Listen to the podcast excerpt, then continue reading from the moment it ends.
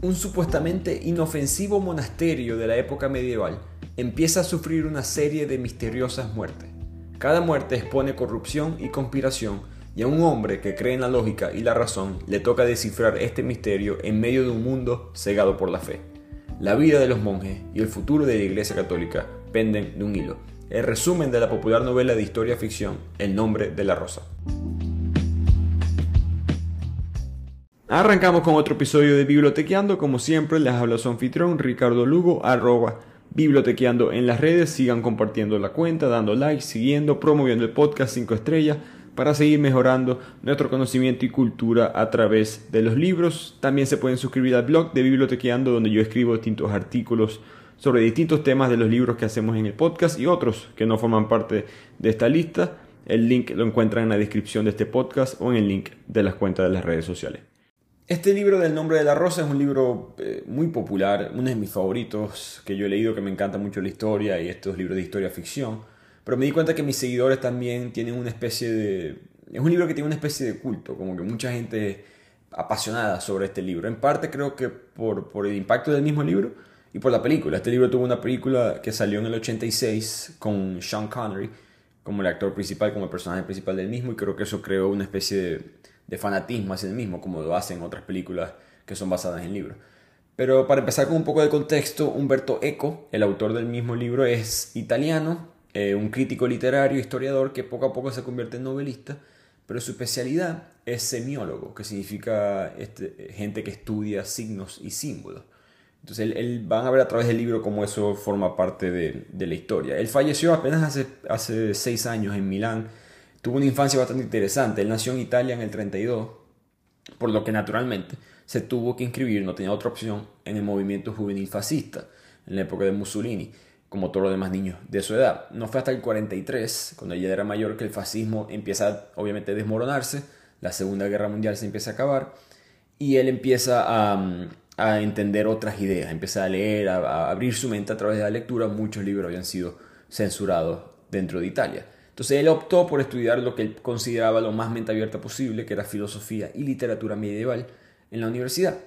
Él se enamoró tanto de la época medieval, de la Edad Media, que él caminaba por las calles que solamente existía. Él, hizo trabajo de investigación en París y solía, por ejemplo, si él iba para la cafetería, si él iba para la universidad, si él iba para donde sea que él tenía que ir, solamente caminaba por calles que existían en la época medieval. Él, él quería vivir en esa época. De hecho, él solía decir que yo no te sé decir qué va a decir el Papa mañana, pero te puedo decir qué pensaría un monje en la época medieval sobre un tema en particular. Él, piensa, y lo ve en el libro también, muy como la gente de la época. Está muy, estudió muchísimo cómo era el día común y corriente, tanto dentro de un monasterio o dentro de la iglesia, como las personas fuera del mismo.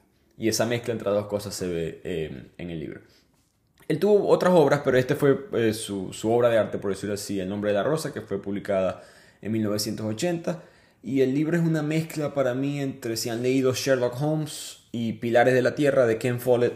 Em, son dos, eh, una mezcla entre eso, porque una especie de misterio, asesinatos y como que habilidad para deducir problemas, lógico, combinados con la época medieval, con la historia, con la historia ficción, muy parecido al libro de Ken Follett. Eh, excelente en ventas, 10 millones de copias. Lo único malo de eso fue que Humberto Eco se sintió atrapado, fue la palabra que él usó por la fama después del éxito del libro. De hecho, él estuvo en una, en una entrevista que yo leí, él estaba explicando que él se encerraba en su oficina, eh, a veces le tocaba este, golpear libros de la frustración de que tanta gente le llegaba solamente... Él sintió que, recordemos, él aprende filosofía, aprende literatura, literatura medieval para abrir su mente y de repente el mundo se puso más chiquito porque todo el mundo quería hablar de lo mismo, quería del libro, de su vida, etc. Él sintió que no se le puso una barrera encima, la fama le puso a él una barrera encima. Según su propio relato, mucha gente piensa que él es un, que sí lo fue, ateo, pero él fue un católico practicante hasta los 22 años, después él se renuncia a la fe católica o cualquier otra, pero él nunca se convirtió en, digamos, un antirreligioso, él siempre por lo mismo, haber entendido de la época medieval, él entendió el valor de la religión en cierto punto, no está de acuerdo con las muchas cosas que hizo la iglesia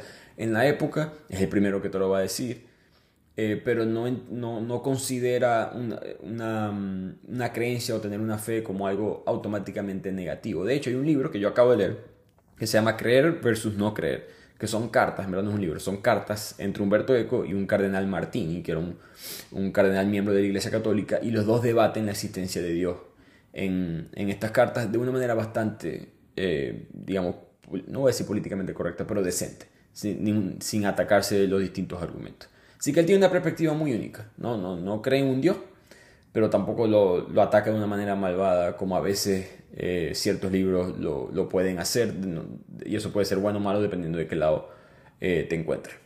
Ahora, el libro como tal es bastante complejo, no es, hay mucha gente que lee este libro pensando que va a ser un misterio de asesinato, yo no lo considero ese tipo de libro, es mucho más un libro histórico que cualquier otra cosa, histórico ficción, pero eh, eso es lo que lo hace muy interesante, fusiona muy bien la realidad con la ficción, al punto que no sabes distinguir entre las dos. De hecho, el, inicio del libro comienza con una lección de historia falsa.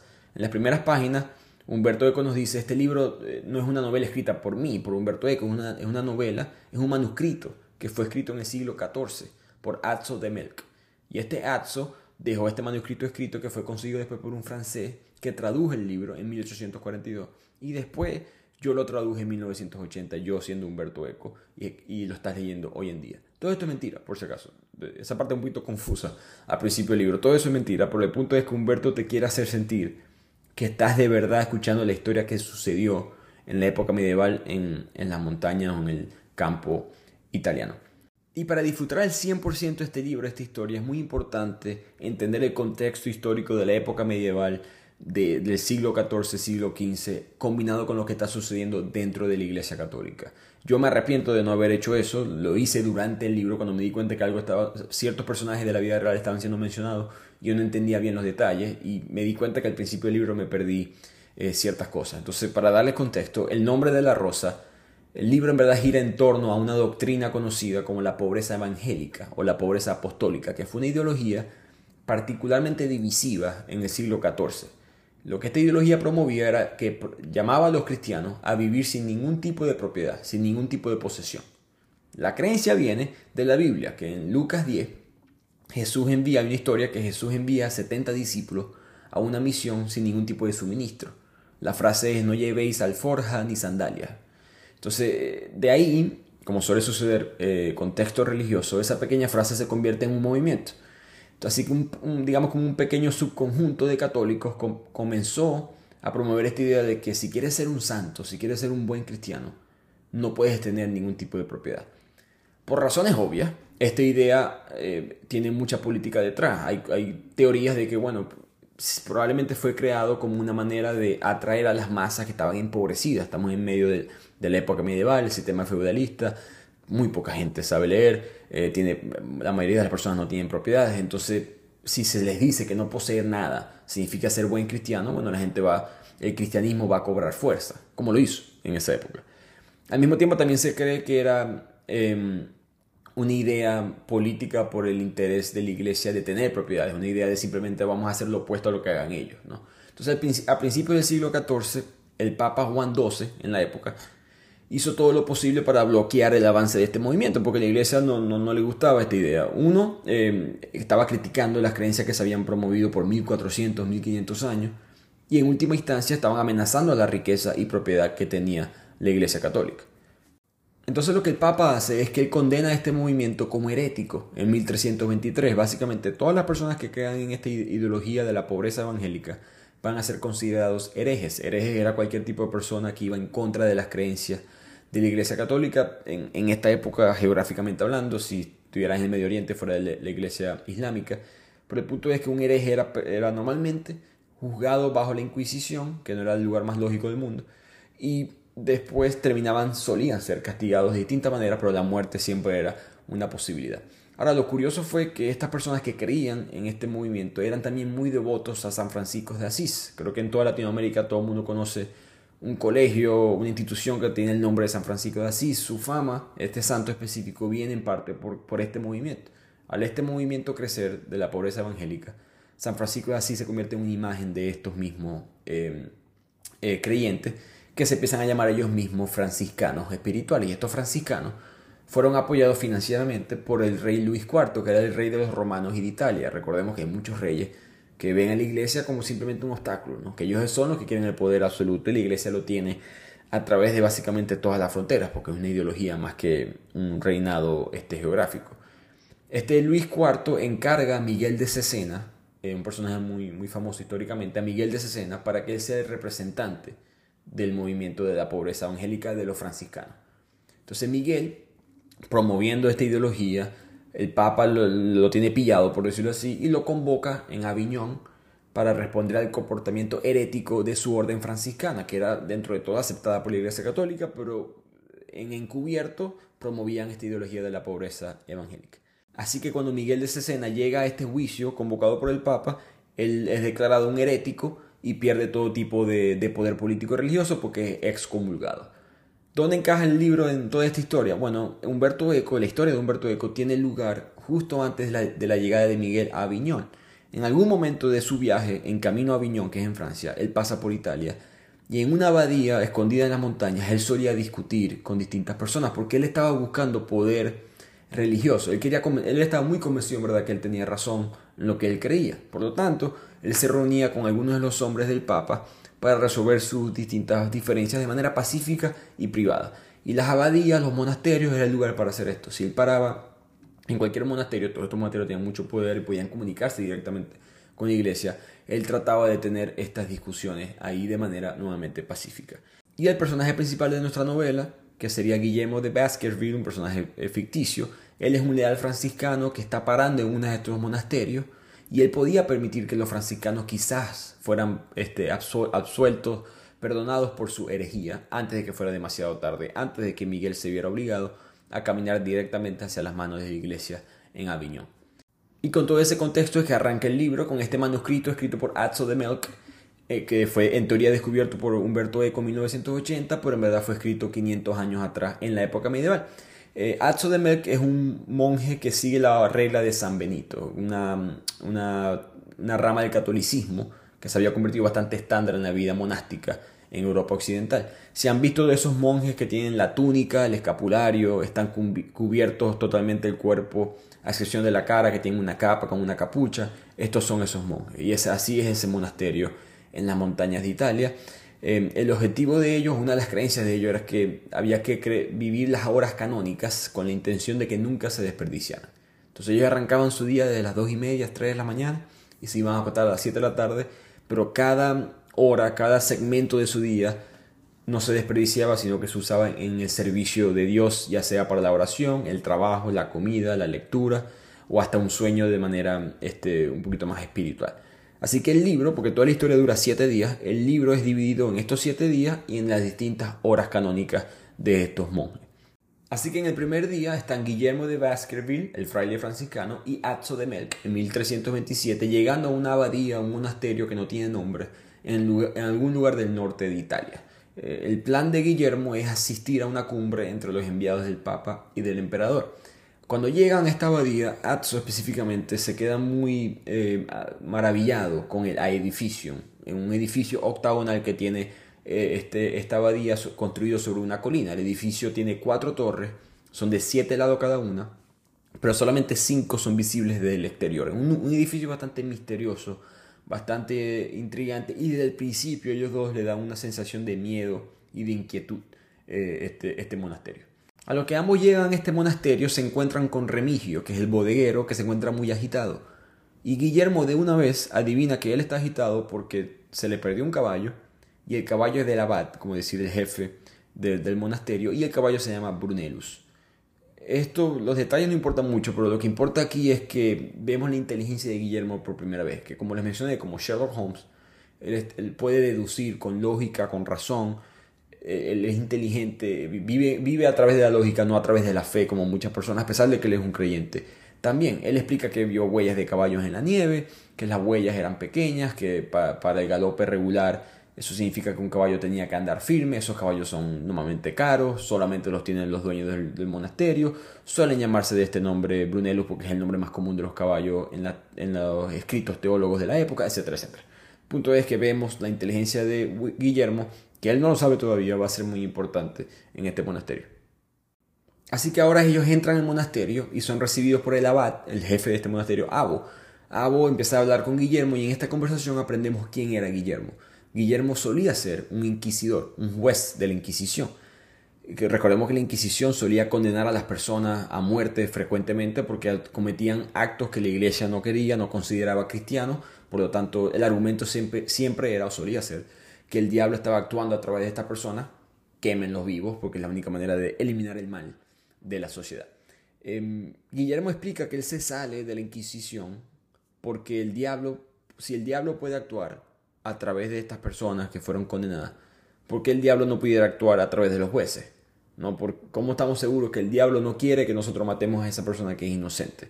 Bueno, repito, él era creyente, pero utilizaba la lógica para llegar a sus conclusiones que terminan eh, yendo en contra de muchas creencias eh, de la iglesia. Entonces él creía que el único juez verdadero era Dios. Curiosamente, yo fui para España eh, recientemente, estaba haciendo un tour histórico y el guía empieza a preguntarle a las personas eh, cuántas muertes, cuántas personas murieron en, la Inquisición. Un, sistema que duró cientos de años eh, a través de distintos territorios. Y todo el mundo, los españoles que estaban conmigo decían un millón, medio millón de personas, números así bastante altos. Y yo no, no estoy dándome palmadas en la espalda a mí mismo por, ni, por el estilo, sino que quiero eh, explicar que la Inquisición fue principalmente una herramienta política. Yo, yo levanto la mano con el guía y le digo, no, yo creo que murieron 2.000, 4.000 personas. Y eh, estuve cerca, 3.000 personas son las que murieron durante la Inquisición. 3.000 personas por 400 años. En la época medieval, donde mataban a cualquier persona por cualquier cosa, no es lo más raro. Lo malo de la Inquisición fue que era una manera política de censurar a las personas. Y ese tema de la censura lo veremos a través del libro. Abo hablando con Guillermo, no le gustan estos argumentos de él.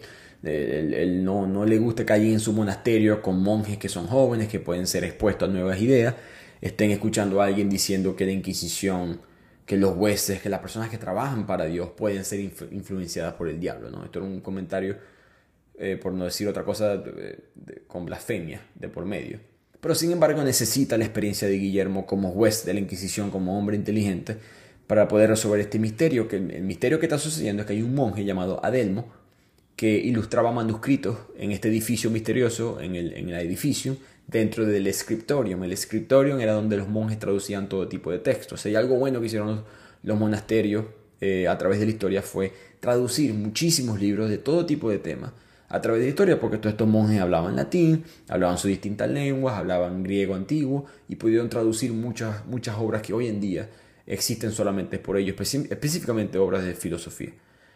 Entonces, este Adelmo era una de esas personas que su único trabajo era eh, iluminar eh, algunos de estos manuscritos en el, en el scriptorium. El caso es inquietante porque él, no se sabe si él se cayó de del tope de este edificio o fue empujado y además él no tiene acceso a este edificio. Solamente el bibliotecario tiene acceso a esa parte del edificio donde están todos estos libros. Guillermo pregunta por qué eso es así. Em, y, uno, y dos, quiere él dice, pues yo te resuelvo este caso, este misterio, siempre y cuando me des la autoridad para moverme libremente por la abadía e interrogar a todas las personas. Abo le otorga este permiso, pero le dice no vas a poder entrar a la biblioteca, la biblioteca permanece fuera de, tus límites. Lo que el argumento que le explica es que la abadía es muy diferente a cualquier otra, tiene demasiados libros, colecciones, los libros más grandes de la cristianidad y hasta fuera de la misma. Entonces él decía, como hay tantas culturas y tantas tradiciones diferentes en escrito, yo no quiero que la gente entre ahí, porque ahí van a haber muchas falsedades. Por lo tanto, solamente el bibliotecario puede ingresar y buscar los libros que son solicitados, porque no todas las verdades son para todos los oídos, y no todas las falsedades pueden ser reconocidas como tales para la persona común y corriente. Entonces ese es el debate eterno que hay entre Abo y Guillermo a través del libro. ¿Deberían la persona común y corriente tener acceso a todo tipo de información y descubrir la verdad por ellos mismos? ¿O, que es el argumento de Guillermo, o te vas con Abo, que representa la iglesia de la época, en verdad, diciendo, no, hay un grupo selecto de personas que somos nosotros, que determinamos qué es lo que tú puedes escuchar, qué es lo que tú puedes este, leer. No muy diferente a lo que pasa hoy en día, específicamente en este mundo de las redes sociales. Pero Guillermo y Atzo continúan caminando por el monasterio y empiezan a conocer a distintos personajes. Salvatore, que era un monje con un aspecto vagabundo, un ex franciscano que hablaba con una extraña combinación de varios idiomas diferentes, hablaba con, era una especie de como papiamiento, el, idioma en, Curazao y Aruba, que es una mezcla entre distintos idiomas, así hablaba él, con el latín, el provenzal, que es algo que ya casi extinto en Francia, y el dialecto italiano local. Eh, él parece como alguien que no debería de importar, pero veremos a través de la historia que no es así. Después conoce a Hubertino, eh, que es un franciscano que se ha refugiado en la abadía, eh, porque él tenía puntos de vista más radicales aún que el resto de, los franciscanos. Él no decía solamente que iba que vivir eh, sin, sin, propiedades, sino que él decía que Cristo era, era pobre. Y si Cristo era pobre, nosotros todos deberíamos ser pobres. Entonces imaginan lo radical que era Hubertino en su movimiento. De hecho, él dice que él estuvo en la corte del Papa en Aviñón y que estuvieron a punto de matarlo, casi me matan. Entonces me vine y me escondí aquí en esta abadía donde me mantengo escondido. Guillermo y Hubertino se saludan porque ellos se conocen, parecen ser viejos amigos desde antes. Hubertino conoció a Guillermo cuando Guillermo era este juez de la Inquisición. Por cierto, Guillermo eh, de Baskerville, este personaje principal, es Sean Connery en la película para los que lo, la, han visto. Hubertino le explica a Guillermo que, que, él se desvinculó de ese movimiento, ¿no? que ellos vivían en las colinas, que que sí, estaban predicando el amor libre y la abolición de la propiedad y que nadie tiene nada y que todos estamos juntos, pero por supuesto hay hambre, estaban asaltando aldeas, habían prácticas sexuales que no todas siempre eran legales, por decirlo así, violaciones. Por lo tanto, él se aparta de ese grupo porque considera que ese grupo se convirtió en un grupo que estaba cometiendo pecados que no era la idea. Así que son amigos, pero hay tensión. Guillermo no está de acuerdo con el, digamos, lo radical de sus ideas y Hubertino no está de acuerdo con que él trabajó por la Inquisición y específicamente por la razón por la cual se salió. Porque él decía, por lo menos los jueces de la Inquisición creen en lo que yo creo, eh, eh, o digamos que creen en el mismo Dios, con la misma creencia de que lo que está mal, etc. Pero muchos, pero tú te saliste por la lógica, tú te saliste por la inteligencia, te saliste por la razón. Entonces ahora tú, Guillermo, idolatras la razón estás perdiendo tus capacidades proféticas estás perdiendo tu conexión con el mundo religioso, con el mundo espiritual, y eso es, digamos, como un pecado en sí. Entonces hay mucha tensión en esta conversación. Hubertino y Guillermo se apartan un poco y Guillermo le pregunta eh, si hay alguien aquí que él debe de, entender, él solamente eh, o conocer, hablar más al respecto sobre lo que sucedió, sucedió. Y aquí Guillermo se entera que Salvatore, este monje misterioso que habla este idioma diferente, y Remigio, el, bodeguero al principio de la novela que estaba buscando el caballo, ambos también fueron seguidores de este grupo herético. Y con esa información, tanto Guillermo como Atzo continúan conociendo el resto de las personas en este monasterio. conocen a Severinus, que es el herbolario, protege las hierbas peligrosas que pueden inducir visiones o quizás cosas peores. Malachi, que es el bibliotecario, esa persona que tiene acceso a estos libros, la única persona en teoría que tiene acceso a estos libros. Berengario, el asistente de Malachi. Venancio, que es un, retórico, un disculpen, un traductor, y Beno, que es el retórico. En la novela, no se preocupen mucho por los nombres, yo le voy recordando quién es quién. Malachi, el bibliotecario, explica que la biblioteca es un laberinto y solamente un bibliotecario conoce sus secretos. Eh, es imposible que eh, Adelmo, el que murió, haya podido entrar aquí por sí solo. De hecho, le muestra el escritorio vacío de Adelmo, donde ven dibujos que él había dejado, y en ese momento ellos son interrumpidos, Guillermo y Malachi, por Jorge. Jorge es un monje muy anciano, muy ciego. Parece ser el monje que ha pasado más tiempo en este monasterio. Y es interesante que se, eh, descubrimos que Jorge había debatido con Adelmo una discusión muy fuerte justo antes de su muerte sobre el tema de la risa. Y ese tema también va a ser muy em, relevante en la historia de este libro. Aquí también conocen a Nicolás, que era un maestro vidriero, hacía, construía vidrios para todo el monasterio y quedó muy impresionado con las gafas de Guillermo. Guillermo utilizaba lentes que él da risa, él decía que no los utilizaba con la Inquisición porque podía ser acusado de estar conectado al diablo, porque es una tecnología nueva, etc. Eh, posteriormente, Guillermo plantea la hipótesis con Azzo de que mm, Adelmo, ese monje que murió, tuvo, probablemente tuvo una relación íntima sexual con Berengario. Berengario es el asistente de Malachi. En este punto de la historia no sabemos cómo es que Guillermo sacó esta conclusión, pero confiamos en él porque nuevamente ya sabemos que él es inteligente, que él ve cosas que nosotros no podemos ver. Entonces en esta conversación es que él ha tenido a través del libro, ya él deduce que esto es probablemente lo que sucedió y que Adelmo eh, pudo haber sido un suicidio en un homicidio. En la cena esa noche ellos cenan, este es el final del primer día, y Guillermo y Jorge, Jorge recordemos el monje que está ciego, el más viejo, empiezan a discutir sobre la risa, caen en la misma discusión que se asume que es la misma discusión que Jorge tuvo con Adelmo antes de morir. Jorge afirma que Jesucristo nunca se rió. Cristo jamás, eh, no hay ningún tipo de escrito en la Biblia ni en ningún otro libro que hablen con, que tengan a Jesucristo riéndose. Por lo tanto, nadie más debería de hacerlo. Guillermo señala que, que tienes razón, en realidad ninguna escritura este, dice algo sobre Jesús riéndose, simplemente en verdad no lo mencionan y ya no están, pero no están en contra. No hay ninguna razón por la cual un hombre común y corriente no debería de reírse, ya que la risa es algo apropiado. Y también da varios ejemplos de, chistes o bromas en la tradición cristiana, historias, comentarios en momentos de tragedia. Pero Jorge toma esto como una evidencia o prueba de que si alguien se ríe, o busca la risa, mejor dicho, en momentos de tragedia, porque entonces la risa es algo muy cercano a la muerte. Esto es importante. Puede parecer trivial ahorita, pero esta discusión de la risa se va a conectar más adelante con la discusión de la censura y se va a conectar más adelante con la discusión de la muerte de Adelmo. Y en todas estas conversaciones Guillermo deduce que debería haber una entrada secreta al edificio, a ese edificio misterioso tiene que haber una entrada secreta y ahí está la clave de qué es lo que está sucediendo en este monasterio. Entonces de aquí pasamos al segundo día donde de repente hay una nueva muerte. Un monje, Benanchus, eh, que había defendido a Delmo el día anterior en la discusión, lo encontraron muerto, metido de cabeza en una tina de sangre de cerdo. Bastante macabra se pone aquí la imagen.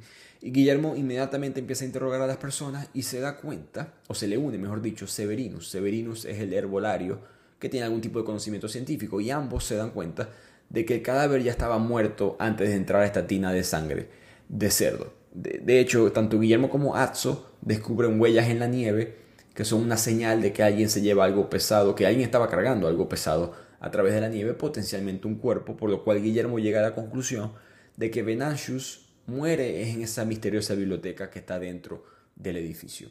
Severinos al mismo tiempo le explica que en su, eh, él como herbolario tenía unos venenos muy peligrosos que podían matar a las personas en su enfermería, pero que en una tormenta que hubo unos años atrás, unos meses atrás, perdón, esa enfermería fue vaciada básicamente. Muchas cosas se rompieron y él simplemente cuando vio que ese veneno se desapareció, no pensó mucho porque asumió que se perdió en la tormenta. Y de aquí la novela pasa como a otra escena donde está Beno, que es el retórico del monasterio, eh, que es el hombre que acaba de morir, este monje que estaba en la tina de cerdo, Jorge, ese monje anciano que Jesús no se ríe, que reírse malo, bla, bla, bla, y Berengario, que es el asistente de Malachi, que es el bibliotecario. Eh, el hombre que tiene acceso a todos estos libros. Entonces, todas estas cuatro personas están discutiendo un libro perdido que no consiguen en la biblioteca, que es el segundo libro de una poética de Aristóteles que fue dedicado a la comedia. Venantius fue el que llamó la atención, el que acaba de morir, fue el que llamó la atención diciendo que ese libro estaba perdido. Y después la, discusión empieza a cambiar. Beno dice que, en la retórica eh, Aristóteles menciona la excelencia y la utilidad de los acertijos como algo bueno para la discusión, particularmente el acertijo africano del pez. Jorge, que es el viejo, dice que no es prudente tomar como modelo a los africanos de ningún tipo de, creencia. Berengario, em, el asistente de Malachi, se ríe y le dice a Jorge que si buscas entre los africanos puedes conseguir una, respuesta diferente, como un mensaje subliminal ahí. Malachi se pone furioso que es eh, y envía a Berengario de regreso a hacer sus tareas. Pero esta declaración críptica, toda esta conversación, hizo que Venantius y Adelmo se acercaran a Berengario por separado y le pidieran un libro que estaba prohibido, que era etiquetado como el Finis Africae, un libro en latín que se llama Finis Africae. Esto va a ser mucho más importante más adelante, pero el, punto nuevamente es que este, este, concepto de la risa y la comedia enfurecen a Jorge durante toda esta conversación, a ese monje anciano que no cree en la risa. Así que Guillermo continúa con la investigación y interroga a Berengario, ese asistente del, bibliotecario de Malanchi, que está muy angustiado y muy culpable, lo ve como sospechoso, y le pregunta, ah, ¿qué, sabes? Y el Berengario le dice que él vio al, fantasma de Adelmo, el primer muerto, caminando por el cementerio de la abadía aquel día cuando él murió. Eh, eh, ese fantasma iba caminando, estaba diciendo que estaba pagando las penas del infierno por sus pecados, por creer que mi cuerpo era un lugar de placeres. Recordemos que Guillermo ya tiene la hipótesis de ciertas actividades sexuales homosexuales dentro del, monasterio. Que Berengario dice que cuando él trata de tocar el fantasma, el sudor de Adelmo le tocó la mano y lo quemó eh, en ese momento. Guillermo, que es un hombre de lógica, dice, ah, ver, pues es tu fantasma. Lo que en verdad pasa es que, lo que en verdad pasó, mejor dicho, es que el fantasma de Adelmo no era un fantasma, era Adelmo saliendo del confesionario. Se había dado la confesión, tenía una vela encima y ese era el sudor, ¿no? la, la cera de la vela que toca la mano de Berengario. Él sugiere que alguien, no se sabe todavía con quién se confesó, pero alguien escuchó lo que él se estaba confesando y lo condenó básicamente a muerto. Lo hizo sentir tan culpable, tan abatido, que él decide suicidarse después de esto. Al mismo tiempo, mientras Guillermo y Atzo discuten sobre esto, en toda la, en toda la novela, Guillermo siempre está con Atzo, que es su, su, su mano derecha, por decirlo así, el que escribe este manuscrito. Em, empiezan a hablar con Aymaro de Alessandría, un monje chismoso italiano, que sugiere que, que da dos, informaciones muy importantes. Uno, que Berengario y Adelmo, Berengario el asistente de Malachi y Adelmo el primer muerto, tuvieron una relación sexual. Y dos, que la abadía ha sido tomada, expropiada básicamente por los extranjeros, que antes los italianos éramos dueños de esta abadía y no las han quitado. Estas son cosas que van a importar más adelante. De vuelta en el scriptorium, este, Guillermo continúa la investigación. El scriptorium es el lugar donde se escriben todos estos manuscritos, donde se traducen todos estos libros. Y están todos los monjes viendo una discusión muy fuerte entre Guillermo y Jorge. Otra vez sobre el tema de la risa, que no hace más nada que crear más dudas en Guillermo sobre quién en verdad es Jorge. Pero Guillermo continúa con su investigación y trata de examinar el escritorio de Venantius. Y aquí Beno le llega y le habla y le dice: Mira, eh, tengo que hablar contigo. Beno, recordemos, es ese retórico y aparentemente sabe más de lo que uno pensaba. Beno le cuenta que Adelmo, el primer muerto, había accedido a tener sexo con Berengario, el asistente al bibliotecario, el asistente a Malachi. Pero no era sexo, no era relaciones sexuales por amor, eran relaciones sexuales por intercambio.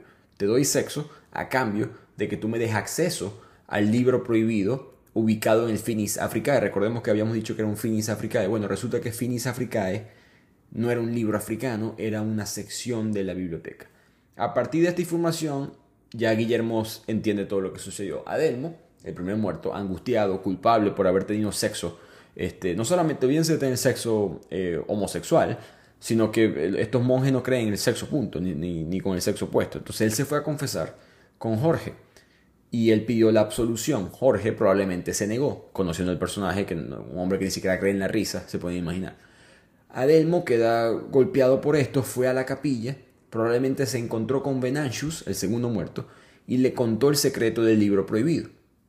Antes de empezar a caminar por el cementerio, que aquí es donde supuestamente ven el fantasma de Adelmo, él se encuentra con Berengario y finalmente él se suicida, porque él viene, voy repito, angustiado, golpeado de esta confesión, de, de, enterarse que él está muerto en vida, porque si él, esa es su creencia, ¿no? Si él, un pecado tan grave como ese, en su mente. Si él no, lo, no es perdonado por, por, su superior, no hay manera que él pueda ver al cielo. Entonces, él, ¿para qué voy a continuar en esta vida? Venantius, por al saber sobre lo, de este Finis Africae o sobre este libro específico que está en el Finis Africae, él decide continuar con la búsqueda en nombre de su amigo. Alguien sabía que lo estaba haciendo y lo asesinaron también. Entonces Guillermo sabe, está, eh, todo está alrededor de este libro. Necesitamos entrar a esta biblioteca y descubrir cuál es este libro, cuál es la información que tiene este libro. Si sabemos eso, podemos entender los motivos de, este asesino que él piensa que es la misma persona. En este momento, por si acaso, él sospecha de cuatro personas. Berengario, de Malachi, el bibliotecario, Jorge, que, es el más sospechoso de todo, y el mismo Beno, eh, retórico, que le está contando todas estas cosas y capaz se la está contando solamente para desviarlo eh, en la historia.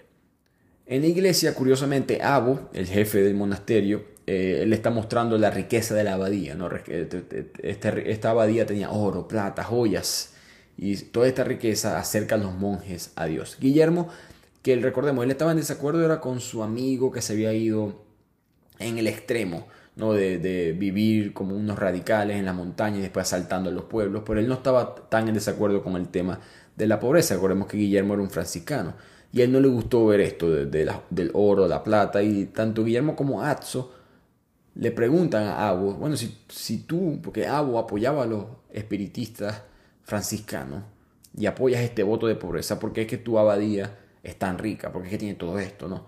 Y Atzo básicamente no lo dice de frente, pero la conclusión a la cual llegan Atzo y Guillermo es que sí, nosotros lo único que queremos en verdad es limitar el poder del Papa y mantener nuestra propia influencia. Cualquier ideología que nos ayude a hacer eso, lo vamos a apoyar. En otras palabras, vemos un poquito cómo estos movimientos puedan ser románticos y todo lo demás, pero siempre son muy influenciados por la política detrás de escena. Y por lo mismo, Abu y Guillermo empiezan a discutir la situación política. En este punto del libro es que Miguel de Cesena, el líder franciscano que les mencioné al principio, está, en camino ya para llegar a Aviñón para ver al Papa que obviamente ya sabemos va a ser el fin eh, de su carrera, de su carrera política y de su persona, mejor dicho. Por lo tanto, Abo y Guillermo quieren ah, negociar, acordar una cumbre entre los franciscanos de un lado y los enviados del Papa del otro, de Iglesia Católica con esta fracción rebelde de los franciscanos. El punto era llegar a unos acuerdos preliminares y garantizar la seguridad de Miguel eh, antes de llegar a Aviñón. Sin embargo, la situación es bastante delicada. Eh, Abo piensa que debido a estos asesinatos hay un peligro. Eh, estos enviados del Papa, que ya no les caemos bien por ser franciscanos y porque tenemos muchos ex franciscanos aquí, van a poder tomar control militar de este monasterio, porque ellos van a poder decir, ah, es que son los franciscanos los que están haciendo estos homicidios rápidamente, porque ellos lo que quieren es matar dos pájaros de un tiro. Tomar control de estos monasterios que se están revelando o que tienen ideas un poquito fuera de lo común adentro. Y dos, eliminar a los franciscanos, punto. Como, como una, una piedra en el zapato para ellos ahorita. Entonces, eh, Abo le pide a Guillermo que tienes que resolver el misterio antes que lleguen los enviados del Papa a esta cumbre. Porque si no, vamos a tener que confesarlo todo, no vamos a poder esconderle a los enviados del Papa que llegan con refuerzos militares, cabe destacar.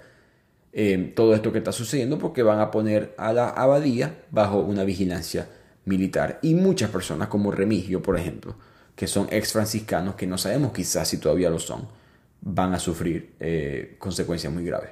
Así que Guillermo se enfoca 100% en los asesinatos. Alinardo es un monje muy antiguo de la abadía y les cuenta que había un laberinto, hay una manera de entrar secreta a esta biblioteca, a este edificio que ustedes no conocen, pero él no sabe tampoco cómo es, simplemente que él tiene años y él sabe que ese lugar existe. También empieza a decir cosas locas, que el apocalipsis está cerca, que las muertes de Adelmo y Benanchus son las trompetas antes del juicio final, etcétera, etcétera. Él no le presta mucha atención a eso, pero muchos monjes empiezan a creer en esta idea porque nunca han vivido algo, nunca habían estado en, medio, perdón, de una situación como esta. Así que Guillermo y Atzo tratan de atravesar el, edificio y tratan de entrar al, lugar secreto, tratan de buscar dónde es que se encuentra em, este, este libro. Ellos escuchan sonidos detrás de ciertas paredes que inducen o sugieren de que alguien ya está dentro, pero no hay entrada a este lugar, cosa que no tiene sentido. Recordemos, este edificio es muy extraño. Eh, cuatro torres, siete paredes cada una, dos de esas paredes no se pueden ver desde el exterior, entonces es un laberinto. Cuando están, llegan al escritorium, donde se escriben los, manuscritos, encuentran un código, un código secreto escrito sobre el escritorio de Benanchus, la segunda persona que murió. Guillermo cree que puede descifrar ese código con el tiempo porque él ha aprendido cosas de los árabes, etc. Pero cuando ellos están distraídos, recordemos, esto es de noche, eh, no, hay no hay luces ni nada por el estilo, ellos, ellos van con una vela y ya eh, alguien, un ladrón, entra a ese escritorio y se roba un libro de Benanchus, junto con las gafas, los lentes de Guillermo. Anso persigue al ladrón, pero se le escapa. Buscando ese ladrón, ellos se pierden. Se dan cuenta que, ok, esto es un laberinto de verdad. Ellos sabían llegar al escritorio y salirse, porque lo habían pasado varias veces, pero ahora sí se perdieron por completo. Y se dan cuenta que hay una habitación que tiene unos espejos que reflejan imágenes distorsionadas esto, va a importar más adelante. Y de repente Atso se desmaya y tiene una visión del apocalipsis. Y aquí es cuando Guillermo se da cuenta de que probablemente alguien puso hierbas eh, que causan ilusiones, que causan visiones, cerca de esta área donde está el espejo. Y significa que este espejo es una marca, para nosotros por lo menos, de señalarnos que estamos cerca de, conseguir este, la entrada secreta a este laberinto. Porque ¿Por qué colocar esas hierbas? Recordemos que Severinus ya dijo que se perdieron muchas hierbas en su enfermería. Aquí específicamente. Probablemente alguien las puso para distorsionar a cualquier persona que está llegando cerca a la verdad. Así Guillermo saca esa conclusión, pero con Atzo así de mareado, él dice vamos a irnos de este laberinto. Tardan horas en poder salir. Al fin cuando salen, Abo, el abad principal del monasterio, los encuentra afuera y les dice que hay un nuevo problema. Berengario, el asistente de Malachi del bibliotecario, ha desaparecido. Así que a la mañana siguiente, ya estamos en el día 3 ahora, eh, Berengario está desaparecido, en su cuarto solamente queda un paño manchado con sangre, así que se piensa lo peor.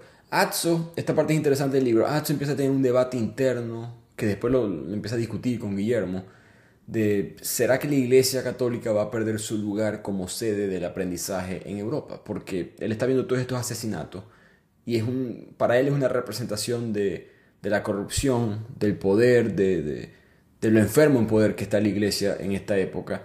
y como otras instituciones tarde o temprano van a empezar a producir libros nuevos, mejores, quizás las universidades en este punto en la historia van a convertirse en eso, mientras que nosotros no estamos creando nuevo conocimiento, nosotros pensamos que ya el conocimiento divino ha sido informado y lo que estamos es traduciéndolo a otros lenguajes.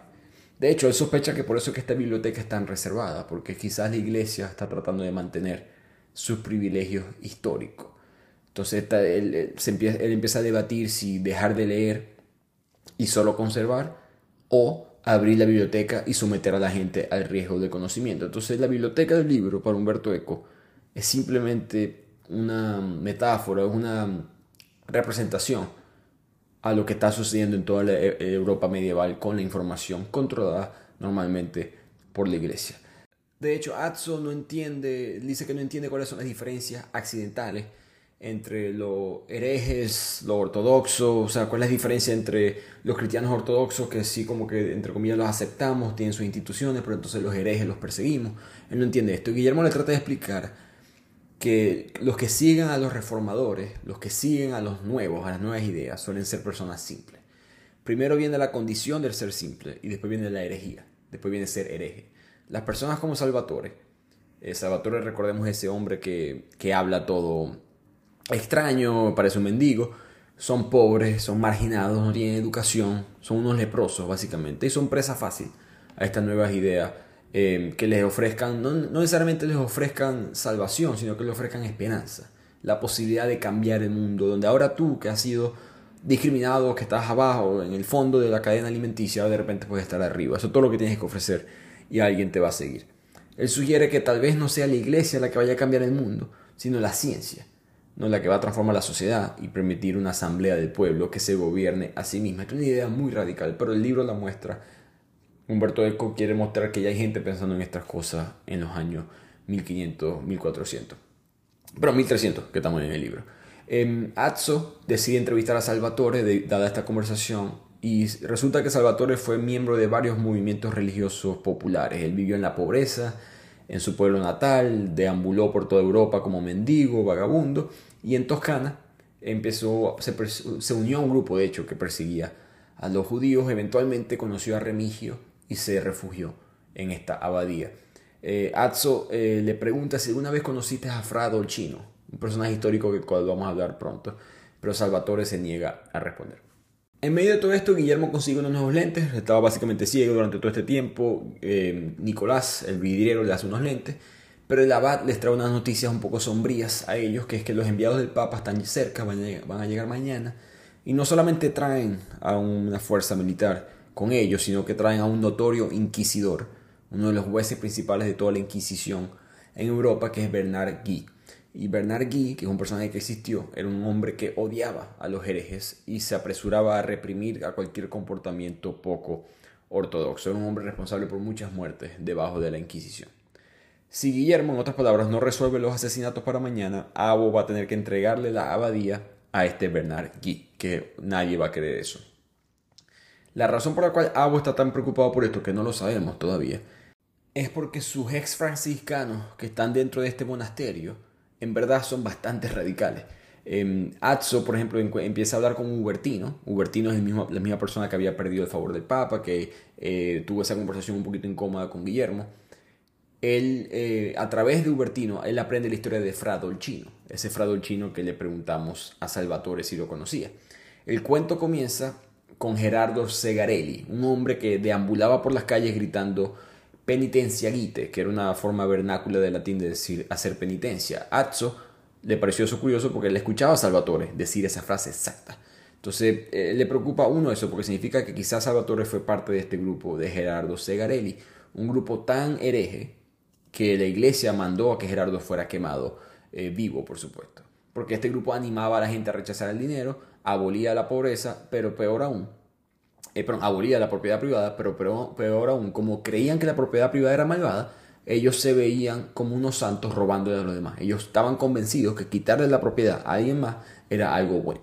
Por lo tanto, él y sus pseudos apóstoles fueron acusados de ser mendigos, vagabundos, herejes y fueron quemados. Fra chino fue el hombre que continuó predicando los mismos principios y eventualmente él también fue quemado. Pero aquí cuando Atzo se da cuenta, muchos de esos pseudos apóstoles, muchos de esos criminales en verdad, que andaban por la calle, están quizás escondidos en este monasterio. Si Bernard Guy llega acá, él, no solamente se van a asustar los otros, sino que ese Bernard Guy puede llegar al fondo del asunto.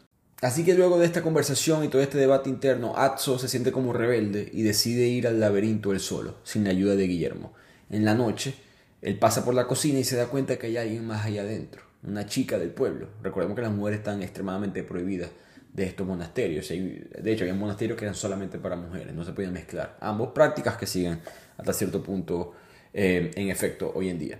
Pero la mujer, esta chica del pueblo, era atractiva, de la misma edad de Atzo, eh, pero solamente hablaba el dialecto local, no se podían comunicar, pero se da cuenta que hay una atracción y tienen sexo los dos esa noche eh, en medio de la cocina, en medio de la oscuridad. Obviamente esto es un pecado para Atzo y en la mañana siguiente cuando se levanta hay un corazón de buey al lado de él. Todo esto suena muy extraño, pero todo va a tener mucho sentido. Atzo se desmaya a lo que lo ve y se despierta cuando Guillermo lo consigue en el piso de la cocina al lado de este corazón. Con lágrimas en los ojos, Atzo confiesa su pecado a Guillermo y Guillermo lo absuelve por dos razones. Uno, porque él dice que las mujeres no son un diablo como nos están diciendo. Eh, Dios muestra favor a Eva y a sus hijas y es natural la atracción al sexo opuesto. A pesar de que Guillermo no tiene sexo con el sexo opuesto con nadie. Eh, se, practica su religión de la manera que se enseña en la época. Y dos, eh, Atzo algún día va a tener que perdonar a alguien que va a confesar un pecado similar o quizás peor. No quiero que tú seas como Jorge, ¿no? que no perdonó anteriormente un pecado mayor o parecido.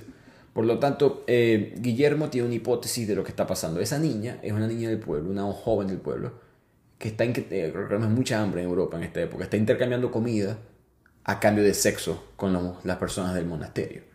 Por lo tanto, ese corazón de buey probablemente era comida que alguien del monasterio le iba a dar a ella. Ya se la habían dado y ella se, quedó ahí escondida este, cuando eh, pensó que estaba sola y de repente estaba ahí este Atzo que normalmente nunca hay nadie. Saliendo de la cocina se dan cuenta que esa, esa misma noche consiguen el cadáver de Berengario, el hombre que había estado desaparecido y este sería nuestro tercer muerto. Y analizando este cadáver se dan cuenta de que Berengario murió ahogado, pero más interesante, tenía los dedos negros y la lengua negra, algo que se habían dado cuenta que Benanchus, el segundo muerto, también tenía. Entonces Guillermo, la conclusión es que esos venenos que se perdieron en la enfermería de Severinos probablemente eh, causan parálisis, causan fatiga y después causan la muerte, porque eso es lo que él sabía de cierta literatura que él había leído, que hay un veneno que realiza eso y deja esas manchas negras en cualquier parte de tu cuerpo que tiene contacto con este veneno. Eso es una cosa, pero lo segundo y más preocupante es que había la posibilidad de que todo esto fuera una especie de crimen amoroso, con estas eh, relaciones sexuales sucediendo entre varias personas. Él todavía tenía fe de que eso era una posibilidad, pero ahora se da cuenta que esto es una mente maligna que había meditado mucho tiempo sobre este plan asesino. Malachi, que es uno de los principales sospechosos, entra para tratar de hablar con Severinus a la escena del crimen, pero se va rápidamente cuando ve que Guillermo y Atzo están ahí. Nuevamente Malachi solamente se pone peor y peor como sospechoso. Guillermo se da cuenta, eh, mejor dicho, se enfrenta a Remigio. Recordemos que Remigio es el bodeguero, una de las personas que más se la pasa intercambiando con, con los campesinos, con la gente del pueblo, y lo enfrenta cara a cara y le pregunta sobre el intercambio de sexo con las campesinas, con las niñas del pueblo, con las mujeres del pueblo. Remigio, que nunca pensó que alguien sabía de eso, admite su comportamiento y admite que sí, que, que esto sucede en este monasterio y además que yo soy un seguidor de Fra Dolcino. Como mencioné, muchos de estas personas en este monasterio son bastante radicales o ex radicales. Él confiesa que una noche que tenía una cita con una de estas mujeres encontró el cadáver de Benanchus, el segundo muerto. Sin ningún tipo de signos de lucha, simplemente vio un vaso de agua roto en el suelo. Y él decidió, para evitar que lo incriminaran, simplemente no dijo nada y se fue. Ahí mismo, ese mismo día, mejor dicho, comienza a llegar la delegación franciscana y los enviados del Papa a esta cumbre, a este debate, que ojalá lleve un mejor camino. Atzo se une a la conferencia entre Guillermo, Miguel de Cesena, Hubertino y Jerónimo de Cafa, un obispo eh, que odia al Papa. Entonces están estos cuatro eh, elementos y acusan al Papa de herejía, Dicen que el Papa quiere declarar que es lo justo, que somos nosotros, los franciscanos, no vamos a disfrutar el cielo después del juicio final. Básicamente fue una gritería. Eh, sin ningún, nadie estaba tratando de debatir nada, simplemente comprobar que tenían la razón. Y aquí tanto Guillermo como Atzo reflexionan con tristeza que esta reunión de los enviados del Papa probablemente no va a conducir a nada. Así que ahora que los delegados del Papa están presentes, está Bernard Guy, el, inquisidor eh, maestro, ellos no, eh, Guillermo y Atzo no quieren perder el tiempo y deciden seguir la investigación con ese problema en paralelo, por decirlo así. Con el mapa de Guillermo y ahora presentes en, la, en, la, en el laberinto, se dan cuenta que la biblioteca tiene distintas secciones organizadas acorde al mapa del mundo, no tanto la zona geográfica, sino por nombre. Entonces la zona de España contenía libros de España, la zona de Galía libros de Francia, y se dan cuenta que hay una torre que dice Leones, que, es la, que le falta una zona central. Ellos dicen, esta debe ser el finis africae, porque es el fin de África, y Leones África, ese debe ser, el, digamos, como que el código para marcar que aquí está el secreto. Y se dan cuenta que la entrada es ese espejo. ¿Se acuerdan ese espejo que era tenía imagen distorsionada, etcétera? Ese, eso en verdad es una puerta. Lo que es que no saben cómo abrirla ellos se tienen que devolver porque saben que los están buscando, que los están mirando y está Bernard Guy haciendo sus cosas y cuando se regresan de la biblioteca ven a la chica del pueblo, la mujer con la que Atzo tuvo sexo. Bernard Guy la había arrestado, a ella y a Salvatore, ya que Salvatore había estado usando un ritual que involucraba un gato negro para intentar lanzarle un hechizo de amor a esta mujer. Así que Salvatore se entiende por qué está preso, ¿no? Él está practicando magia negra, todo su, su pasado, etcétera pero la mujer, la chica, tristemente, también está presa y es condenada a muerte por ser una bruja. Recordemos que en esta época, tristemente, si tú eras una mujer que, eh, digamos, promovía demasiada sexualidad o hacía que los hombres fueran, no supieran qué hacer alrededor, alrededor de ella, todos querían tener sexo con ella, eso era considerado un acto del diablo.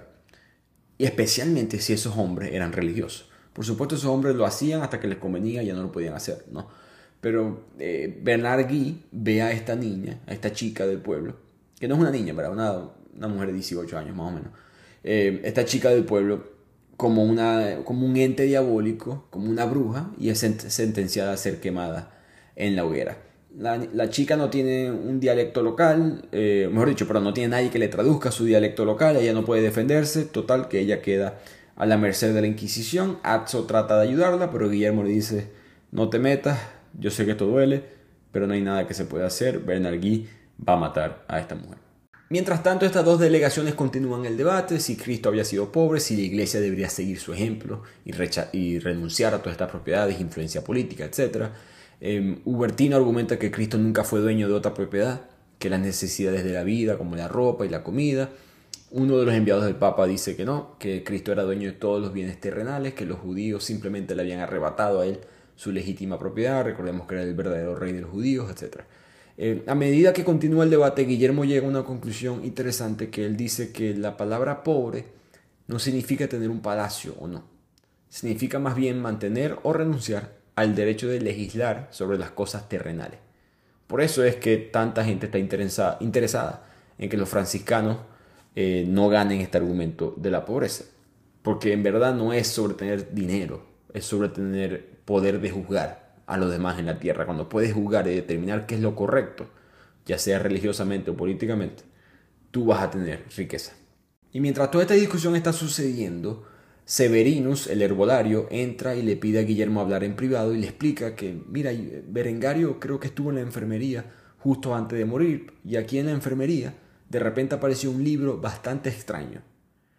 Guillermo le dice a Severinus que por favor regrese a la enfermería inmediatamente se encierre y te asegures que ese libro se mantenga salvo. Guillermo no se puede mover ahorita por dada la discusión que está teniendo con personas muy importantes. Así que Severinus llega, parece regresar sano y salvo a la enfermería, pero parece. Guillermo, por supuesto, se está muriendo por ir a buscar el libro ese y buscar eh, qué es lo que está pasando en la enfermería, pero eh, no puede porque tiene que estar obligado a hablar ahorita enfrente de, de este consejo en nombre de los franciscanos. Vuelvo y repito, la definición de pobre para Guillermo era diferente, pero él empieza a argumentar, a decir que una proposición bastante radical, de que la iglesia debería retirarse por completo de la vida política, que hay que dejar una asamblea elegida por el pueblo, una asamblea que, sea, eh, que tenga la facultad de interpretar y hacer las leyes. Él argumenta que si Cristo hubiese querido que sus apóstoles tuvieran poder sobre los demás, entonces eh, que, no, que eso nunca sucedió. Por lo tanto, nosotros, los sucesores de los apóstoles, la iglesia actual, tampoco debería de tenerlo. Él, dice que está como cansado de que la iglesia tenga este poder sobre las monarquías, sobre los emperadores, determinando el rumbo del mundo, cuando en verdad eso nunca eh, fue la intención. El público parece totalmente impactado por estas proposiciones, eh, causa más, creo que hasta más debate o hasta más, más shock que si él hubiese estado hablando de que Cristo era pobre o algo así. De hecho, él dice que no hay evidencia de lo mismo, por lo tanto no perdamos tiempo en esto, pero deberíamos hacer que el Papa se retire de la vida política. Y con ese comentario fuerte para, para la época, él se, hasta para esta época, él se sale em, de, de, ese debate y van a ver cómo está Severinus y cuando llegan a la enfermería ya es demasiado tarde, Severinus está muerto. Así que cuando todos llegan y ven el cuerpo de Severinus se dan cuenta de que Remigio, el bodeguero, estaba rebuscando en los estantes de la enfermería. Por lo tanto, se convierte él en un sospechoso y Bernard Guy lo mete preso. Por supuesto, Bernard no le interesa en verdad que Remigio haya estado en los estantes, no le interesa el homicidio, lo que le interesa es que Remigio había conocido a Fra Dolcino, es uno de estos radicales franciscanos. Por lo tanto, él mete preso a Remigio con la intención de silenciar políticamente este movimiento y trae a Salvatore. ¿Se acuerdan el monje que habla raro, que ya había sido preso cuando tuvo esta magia negra con el gato y la, y la chica? Y lo traen, claramente se ve que ha sido torturado y así asustan a Remigio.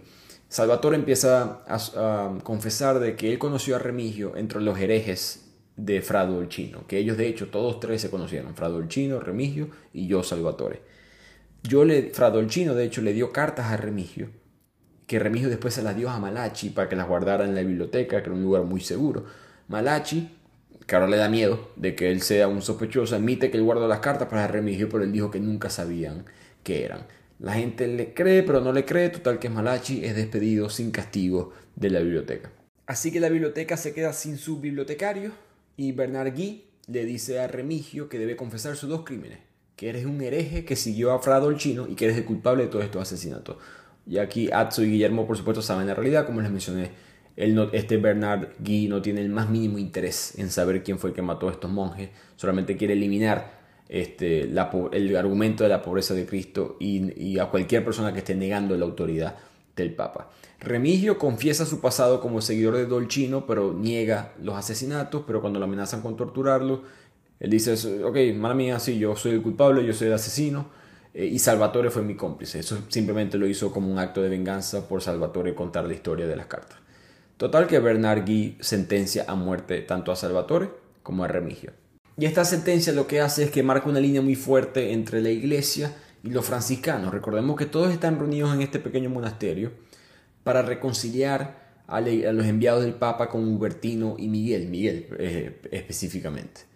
Pero ya que este juicio termina siendo un desastre, un fracaso, esta negociación no, no sirve, Guillermo se reúne con Hubertino y con Miguel de Cesena lo que Guillermo le está argumentando a ambos es que, mira, eh, los dos están en peligro por sus vidas aquí. Eh, esto es muy fácil que Bernard Guy los considere usted herejes ahorita mismo y no hay manera de defenderlos, así que les recomiendo que huyan.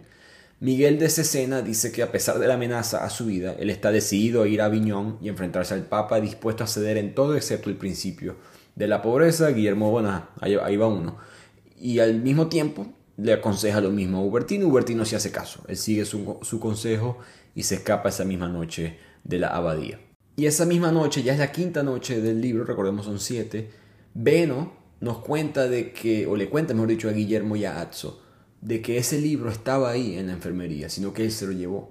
Malachi lo envió para que lo fuera a buscar. Y él lo hizo porque Malachi lo llamó, le dio un nuevo cargo, le, dio un favor, le hizo un favor político que es nombrarlo asistente del bibliotecario. Entonces, este, este es un cargo con cierto poder y en, en, retorno le devolvió un libro que no entendía muy bien cuál era la importancia del mismo y pensó que era un libro y ya. Pero las sospechas de Malachi como principal sospechoso no duraron mucho. Él se derrumba en la iglesia al día siguiente y se muere. Sus dedos y su lengua nuevamente están negros. Y aquí es cuando Guillermo se da cuenta de algo. Uno, todos los que han muerto hablaban griego. Dos, el abad es una de las pocas personas que quedan que sabe griego y probablemente sabe más secretos de lo que yo sé.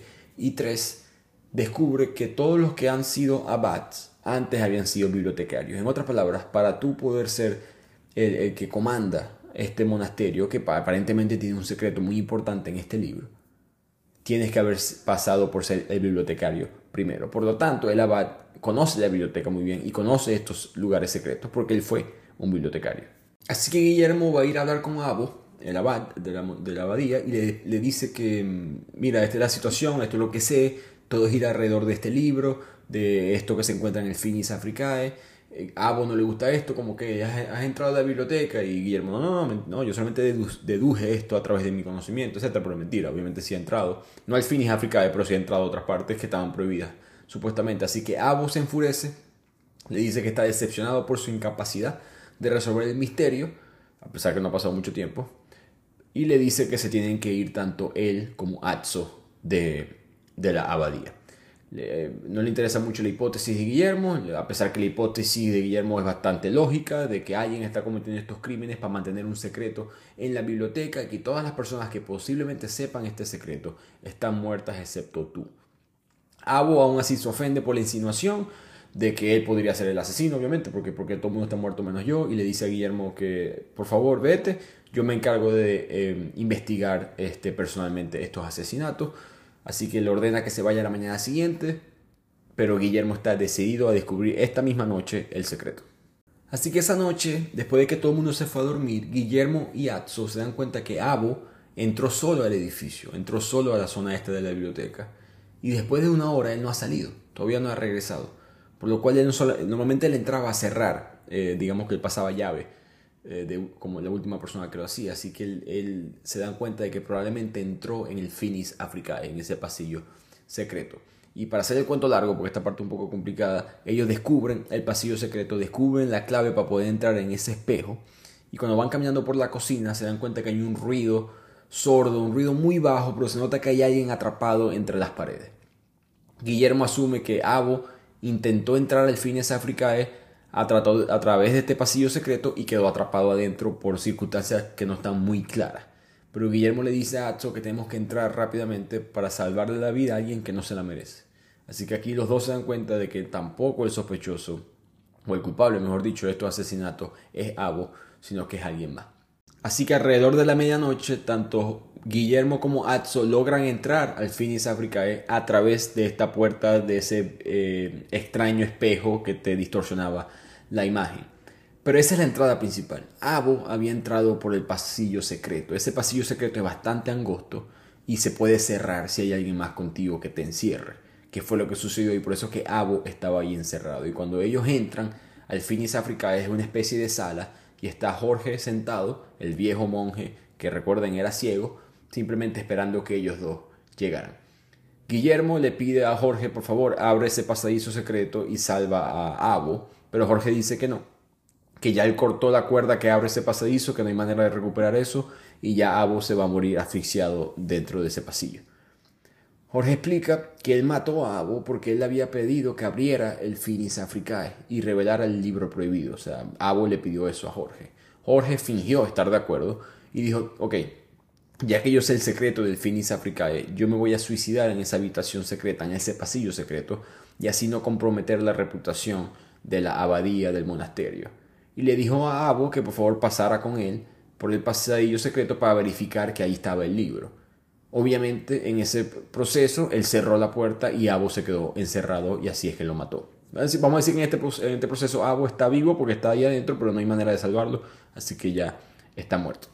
Así que Jorge, que admira en verdad la inteligencia de Guillermo, le pregunta, ¿qué es lo que tú sabes? ¿Qué es lo que, qué es lo que averiguaste? ¿Qué es lo que descubriste? Guillermo empieza a explicar que yo sé que tú, Jorge, eres el verdadero poder en la biblioteca durante los últimos 40 años. Malachi no sabía griego y no sabía árabe. Dependía de ti por completo. Recordemos que este libro del Finis, que está dentro del Finis Africae era... Eh, la gente mencionaba que era un libro extraño y Guillermo descifró, creo que están diciendo extraño es porque tiene letras que no saben, ellos no pueden entender, ni siquiera lo habían visto antes en su vida. Por lo tanto, él sabía que había árabe, pero por, lo mismo también había griego porque alguien tenía que saber leer lo que estaba dentro, en algún punto del libro. Alinardo, ese monje que se quejaba de los extranjeros, sabía esto. Por lo tanto, por eso que él tanto se quejaba de los que estaban manejando la biblioteca. No por Malachi, porque Malachi era alemán. Era por Jorge, que es español pero nadie le hacía caso. Todo el mundo veía a Linardo como un monje viejo que, no, que estaba diciendo lo que eras y ya está.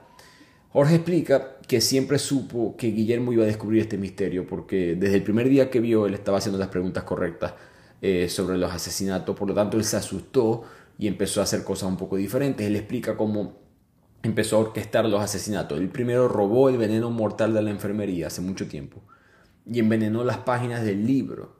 Entonces, este libro eh, misterioso, él envenenó ciertas páginas, las únicas páginas que se podían leer. Y toda persona que tocaba el libro, Venantius, Malachi, todos los que murieron, tocaban el libro con el veneno, con sus dedos. Recordemos que la gente, eh, especialmente en esa época, se pasaba el dedo por la página y después se, ponía el dedo en la lengua. Y por eso que siempre terminaban con los dedos negros y la lengua negra envenenado. Entonces él convenció a Malachi de que asesinara a Severinus, alegando que Berengario había tenido intimidad sexual con él a cambio del libro prohibido que estaba en el Finis Africae, lo que llevó a Malachi, que estaba enamorado de Berengario, a matar a Severinus por celos. Pero Malachi, Malachi, que era uno de los principales sospechosos, en verdad no sabía nada sobre este libro. Jorge había ordenado, mira, después que lo mates, tráeme ese libro, pero no lo leas. Malachi no le hizo caso, lo leyó y, y se murió por envenenamiento al momento de tocar el libro. Así que Guillermo le exige a Jorge, ahora que se sabe todo, que por favor le dé el libro, que entregue el libro, incluyendo segundo, este segundo volumen de Aristóteles que trata sobre la comedia. Así que Jorge le entrega el libro a Guillermo, Guillermo que no es estúpido, se pone los guantes antes de abrir el libro y empieza a leer. Y el libro tiene La Cena de Cipriani, que es un libro muy antiguo, de los años 400, que es como una parodia de la Biblia, es como una cena con un poco de, no sé si voy a decir la palabra insultante, pero un poco de, burla a ciertos personajes de la Biblia, una cena donde están distintos personajes que ni siquiera vivieron juntos. Es un libro bastante histórico que se encuentra ahí eh, en este libro, al mismo tiempo se encuentra el volumen de Aristóteles sobre la comedia. Eh, cuando él está pasando, cuando Guillermo está pasando las páginas, se da cuenta que muchas de las páginas están pegadas. Y aquí él se da cuenta también de lo inteligente que fue Jorge, ¿no? De que, claro, todos ingerían el veneno para separar las páginas del libro, y como este libro era tan peligroso, tan, eh, tan buscado, nadie podía leer este libro con otras personas, siempre tenían que hacerlo en secreto, por lo tanto todo el mundo moría solo, no había manera de rastrearte este, quién era el asesino. Jorge le dice a Guillermo que no, has, no he decidido si matarte todavía. Yo, y yo siento que no he matado a nadie de verdad, sino que soy un instrumento de Dios. Cosa que no, obviamente no tiene sentido, pero así lo ve Jorge. Eh, Guillermo empieza a leer y lee el argumento de Aristóteles. Aristóteles decía que la comedia es una celebración alegre. No habla de los famosos y los poderosos, sino para las personas simples, los básicos, por decirlo así. La risa es una fuerza para el bien porque tiene un valor instructivo, es decir, al mostrar una visión exagerada y ridícula del mundo, la comedia sugiere que algunas verdades que la gente quizás no haya notado antes son cosas debatibles. Eso, y ese es el gran peligro de la comedia para gente que quiere controlar la información. A Guillermo le parece el argumento interesante y válido, pero no, no entiende por qué, okay, por qué este libro, por qué suprimir este libro específicamente. Se lo pregunta a Jorge cuando hay tantos otros libros que hablan de la comedia, y que elogian a la risa. Jorge explica que Aristóteles es respetado por los eruditos.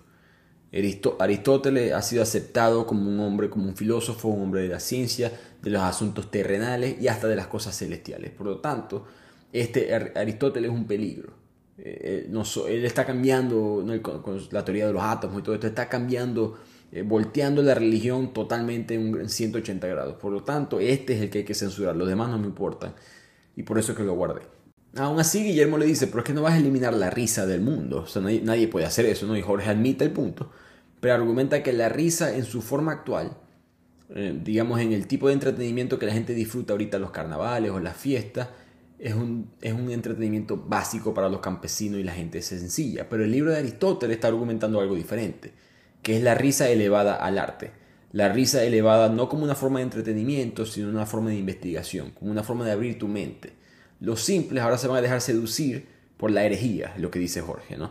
Eh, ideas nuevas, ideas radicales o cosas que yo digo que no puedes debatir, ahora de repente las vas a poder debatir porque la comedia, o mejor dicho, las cosas que son consideradas santas, las cosas que son consideradas sagradas, las guardo en una casilla, metafórica por supuesto, pero se guardan en un lugar en tu mente que no se debe debatir y de repente la comedia te puede echar un, comentario, te puede echar un chiste sobre ese tema que es sagrado y te puede hacer reír. ¿Y qué pasa automáticamente en tu mente cuando te ríes? De repente eso no es tan sagrado.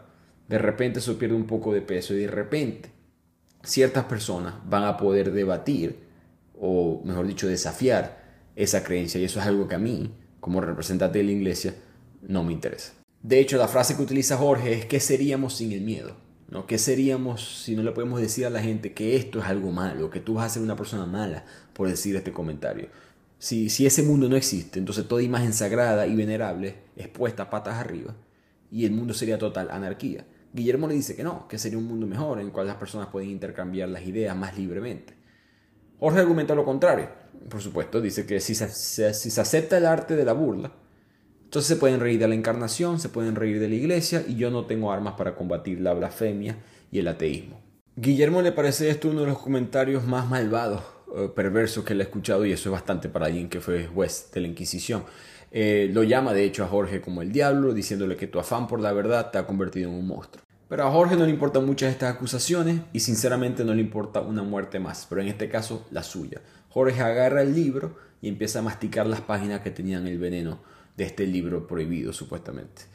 Jorge logra escapar del Finis Africae, le quedan unos minutos de vida, y Guillermo y Atzo lo persiguen. Cuando lo persiguen llegan a una parte de la biblioteca donde hay muchísimos otros libros y en la lucha entre ellos Jorge sin querer derrumba una lámpara que cae sobre una pila de libros e inmediatamente se prenden en fuego. Recordemos que este libro de Aristóteles es muy importante, pero todos los libros en esta biblioteca son muy importantes, libros únicos que solamente este, este monasterio tiene. Al prenderse el fuego, la manera en que el edificio está construido que permitía pequeñas ráfagas de viento en ciertas ventanas. El viento empuja la llama y se vuelve la llama cada vez más feroz. Y Jorge el arroja perdón, el libro de Aristóteles hacia las llamas, quemando el único ejemplar del segundo libro perdido de la poética de Aristóteles. Jorge eventualmente cae inconsciente, por supuesto, por el veneno. Guillermo y Atzo deciden que la habitación está perdida y que deben de bajar a la cocina para dar la alarma y pedir agua y evitar que se prenda en fuego todo, todo el edificio. Los monjes, los sirvientes, todos están confundidos, no entienden qué es lo que está pasando. Recordemos, todo esto pasó alrededor de la medianoche. Eh, empiezan a buscar agua eh, y de poco a poco se dan cuenta que la biblioteca completa está perdida y Guillermo empieza a llorar a ver todo ese conocimiento desperdiciado. Después de arder por durante tres días y tres noches, la abadía quedó totalmente destruida. En las palabras de Guillermo, la biblioteca más grande de la cristianidad ha sido destruida. En, este momento, Guillermo y Atzo, que están viendo todo, que ya estamos hablando en los últimos días del incendio, los monjes están recogiendo sus cosas, cada quien se está yendo en sus distintas direcciones. Guillermo le dice a Atzo que hay que temerles a los profetas y a los que están dispuestos a morir por la verdad. Porque Jorge destruyó todo lo que él amaba, porque él era inflexible a considerar formas alternativas de ver el mundo. Y en este sentido, la única verdad está en aprender a liberarnos de la loca pasión por la verdad.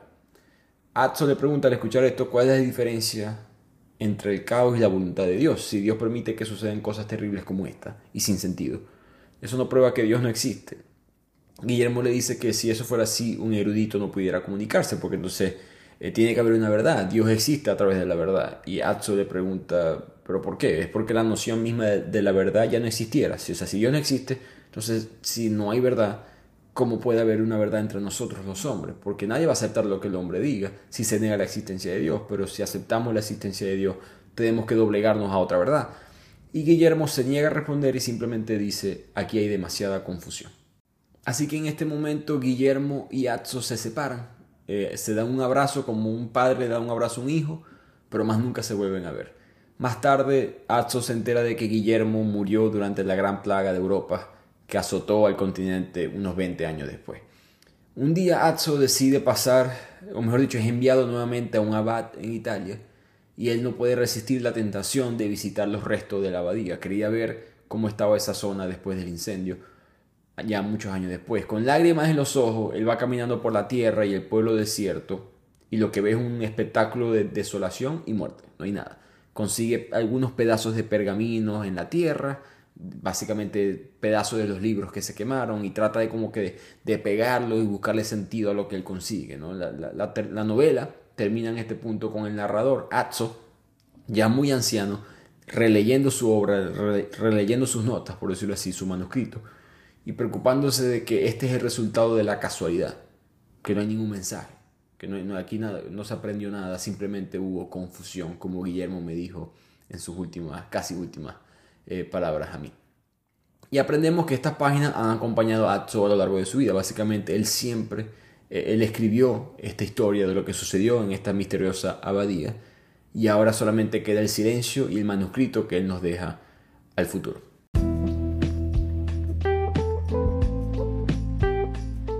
Con eso llegamos al final de la historia, una historia que termina con ese misterio, ¿no? Ese misterio de las cosas tienen sentido, sí o no. Quizás ese es el mensaje, que no siempre todo lo vamos a poder entender, no todo se conecta como creemos. Y hay muchos debates interesantes en el libro, como los escuchamos, la, ideología contra la ciencia, lo simple contra, como he dicho, la sabiduría del pueblo contra las élites. Eh, eh, ¿Deben las personas tener acceso a la información, a toda la información? ¿O hay un grupo selecto que puede decidir lo que la persona tiene acceso? Nos podemos burlar de todo tipo de temas, ¿sí o no? Algo que está muy, este, creo que relevante para el, mundo moderno, ¿eh? la, la cultura de cancelación, por ejemplo, de hoy en día. Eh, que siempre ha existido, sino que le ponemos nuevos nombres dependiendo cuál lado es el que está haciéndolo. Eh, la cultura de cancelación en las redes sociales ataca bastante a, los comediantes. La comedia se eh, está, llevando golpes hoy en día y si lees este libro creo que, creo que tu opinión debería estar más del lado de Humberto Eco, si, si por lo menos lees esta historia. Pero en fin, em, una novela bastante que te brinda o se presta mucho a la especulación. De hecho, Humberto Eco siempre dijo que eligió el título. Si se ponen a pensar el nombre de la rosa, nunca hablamos de flores, nunca hablamos de nada por el estilo. Él eligió un título que fuera de esa manera, especulativo. algo que parezca casi al azar. Porque eso es lo que te dice Atso al final. Como que será que todo, será que ya yo no sé para quién es esto, ya no sé de qué trata, yo no sé cuál es el mensaje. Pero esto fue lo que pasó. ¿no? Y ese quizás es el mensaje final del mismo libro. Espero que les haya gustado este libro y nos vemos en el siguiente resumen de Bibliotequeando.